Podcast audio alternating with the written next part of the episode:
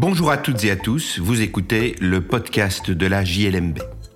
Je suis Patrick Henry, avocat et rédacteur en chef de la revue Jurisprudence de Liège, Mons et Bruxelles, aussi appelée JLMB. Dans la revue, tout comme dans ce podcast, nous commentons principalement des décisions de jurisprudence prononcées par des juridictions de Liège, Mons ou Bruxelles. Cette semaine, je vais vous parler de l'obligation de communiquer l'identité du conducteur.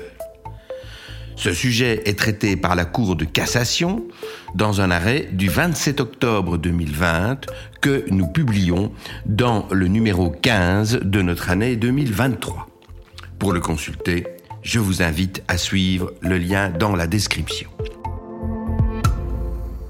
S'il y a bien un texte adopté en 2018 qui est passé inaperçu au moment de son adoption, mais dont les premières applications ont fait grand bruit, c'est celui de l'article 67 terre nouveau de la loi du 16 mars 1968 qui oblige le propriétaire d'un véhicule à communiquer à la police l'identité du conducteur qui était au volant de ce véhicule au moment où une infraction a été commise. C'est l'application de ce texte qui nous occupe aujourd'hui. Un véhicule qui appartient à une société d'ambulance est surpris par la police alors qu'il franchit un feu rouge à une trentaine de kilomètres heure. Les véhicules prioritaires peuvent franchir les, feux rouges, on le sait, mais ils doivent le faire prudemment en marquant un arrêt et la police considère donc qu'il y a eu une infraction. La société d'ambulance est donc priée de communiquer l'identité du, du, conducteur, mais elle ne le fait pas. Et elle va dès lors être poursuivie devant les juridictions correctionnelles. L'affaire est d'abord soumise au tribunal de police, puis au tribunal correctionnel de Bruges, et elle sera portée euh, devant la Cour de cassation. Quels sont les moyens de défense euh, de la société d'ambulance? Elle prétend tout d'abord que le tribunal correctionnel n'a pas répondu à un moyen qu'elle avait développé dans ses conclusions d'appel mais la Cour de cassation va rapidement écarter euh, cet argument en disant qu'en application de l'article 210 du Code d'instruction criminelle, le prévenu est entendu en appel uniquement sur les griefs précis qu'il a invoqués contre le jugement entrepris et que dès lors, la seule réitération d'une défense formulée en première instance ne constitue pas un grief précis au sens de la dite disposition le prévenu, la, société d'ambulance, ayant repris mot pour mot sa défense en première instance sans critiquer la réponse qui y avait été apportée par le jugement entrepris, les juges d'appel n'étaient pas tenus de répondre à cette défense identique d'une façon spécifique. Mais alors, on en vient au fond.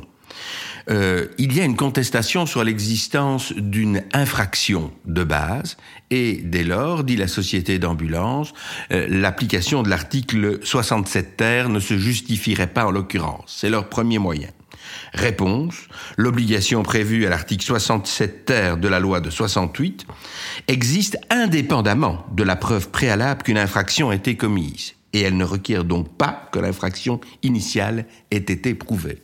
Donc, quand on reçoit un formulaire vous demandez d'identifier le conducteur qui était au volant au moment d'une infraction présumée, cette obligation existe indépendamment de savoir si cette infraction sera euh, condamnée, établie ou pas.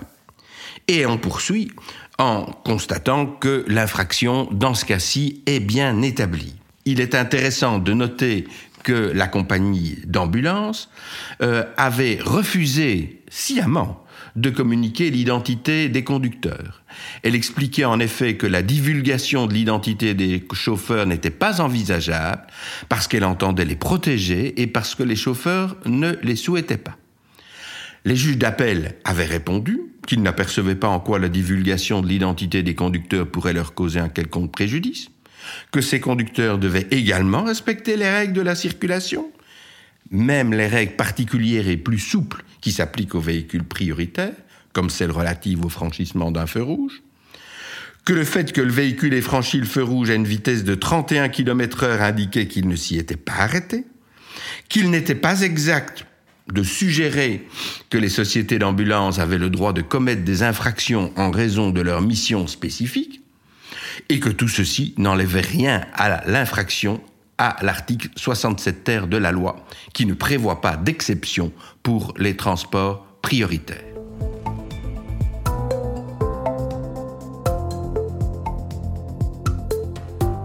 La Cour de cassation est donc amenée à se prononcer sur cette obligation de communiquer l'identité du conducteur, indépendamment de la question de savoir si une infraction sous-jacente a bien été commise.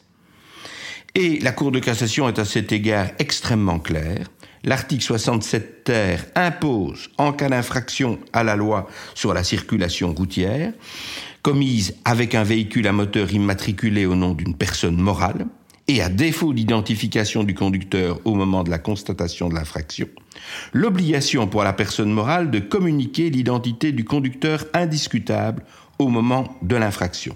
Et, si elle ne la connaît pas, l'identité de la personne responsable du véhicule, sauf si elle peut prouver le vol, la fraude ou la force majeure, ce n'était évidemment pas le cas ainsi.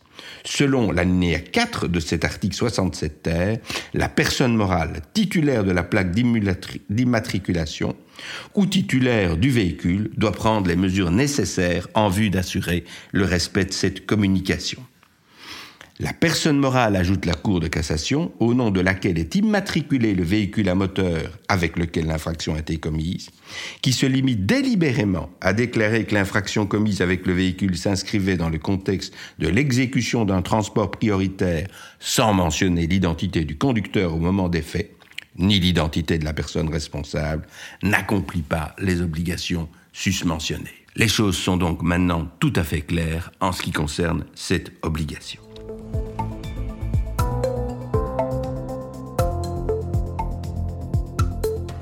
Voilà qui conclut cet épisode du podcast de la JLMB.